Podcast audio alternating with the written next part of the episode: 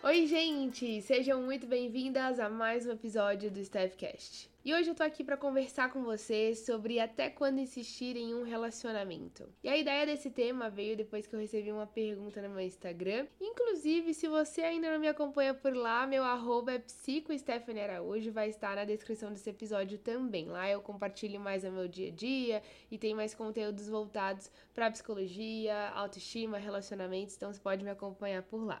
E a primeira coisa que eu quero falar aqui é sobre diferenciar os tipos de relacionamento. Então eu quero que você pense o seguinte: quanto maior o nível de intimidade e compromisso, mais comprometimento você deve ter em permanecer nessa relação. E quanto menor o nível de intimidade e compromisso, menos comprometimento você deve ter para permanecer. Cada relação que a gente tem requer um comprometimento. E o que eu vejo são pessoas insistindo e dando chances em etapas do relacionamento que não precisariam de tanto investimento. Por exemplo, você está conhecendo alguém e está percebendo que você, algumas coisas não muito legais, você está vendo alguns comportamentos que não gosta, observando alguns valores de vocês que não são tão compatíveis, e essa pessoa que você está conhecendo se torna um namoro, avança para um noivado, um casamento, e você está insistindo e vendo as diferenças, você percebeu lá no começo, elas continuam. Então, até quando eu insisto em uma relação, em um namoro, por exemplo? Acredito que existem algumas coisas que são importantes para você analisar, e a primeira delas é que é inegociável para você.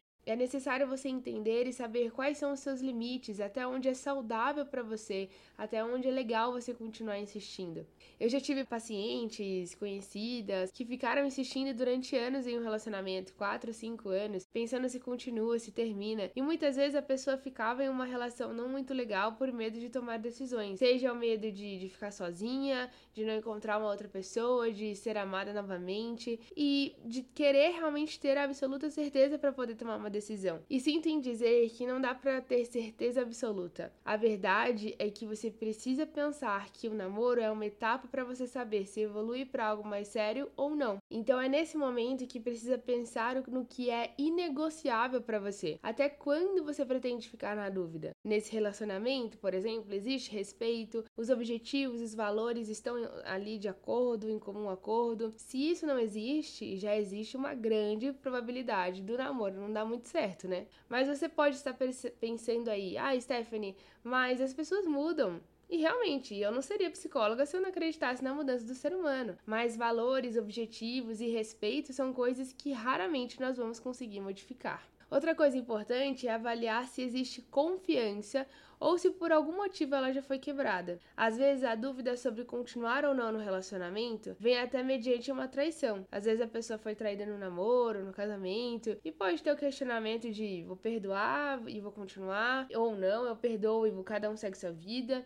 E eu acredito que o perdão ele deve sempre acontecer até porque é saudável para você mas perdoar e permanecer no relacionamento são coisas bem diferentes. Para você permanecer após uma quebra de confiança, como a traição, você precisa acreditar que tem como restaurar a relação, aquela confiança. Agora, se você decidir continuar com mágoa, insegurança, sem conseguir de fato dar uma nova chance para a pessoa, esse relacionamento ele está fadado a ter muitas complicações. Em um namoro, quando acontece traição, você está tendo um sinal onde aquela pessoa tem uma dificuldade em ser fiel. Então é importante você ponderar se vale a pena persistir ou não. É necessário nós sermos realistas, encararmos a realidade. Às vezes lá no fundo você já sabe que não deveria continuar, mas por gostar da pessoa e quando existe o sentimento, o processo da decisão ele não é tão simples assim, você continua dentro desse relacionamento.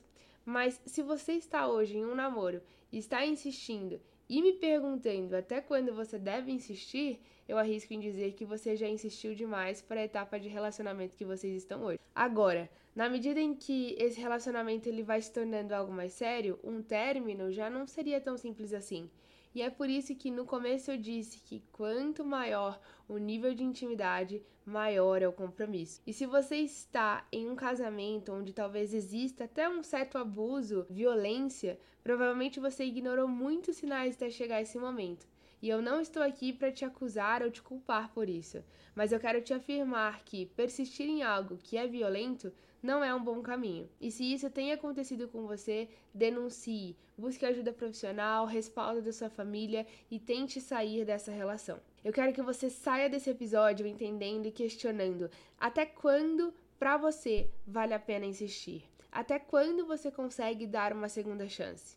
Eu te incentivo a melhorar a sua comunicação, conversar sobre tudo desde o início e aproveitar o tempo do namoro para conhecer ao máximo. E se você está nesse momento de continua ou não na minha relação, Leva para essa pessoa os seus questionamentos, o que você pensa, o que você está sentindo. Você precisa ser maduro o suficiente para ter conversas francas. Eu incentivo vocês, inclusive, a ouvirem esse episódio juntos também. Provavelmente você está nesse impasse e talvez nem tenha comunicado para outra pessoa eh, as situações que realmente têm acontecido no teu relacionamento e estão te incomodando. Então, eu incentivo a investir no diálogo. Eu quis muito com essa conversa te ajudar a avaliar o seu momento de vida atual avaliar de maneira racional seu relacionamento.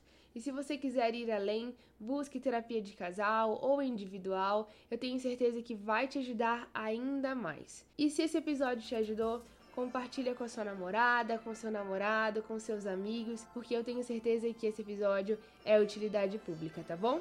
A gente se vê na próxima segunda. Tchau!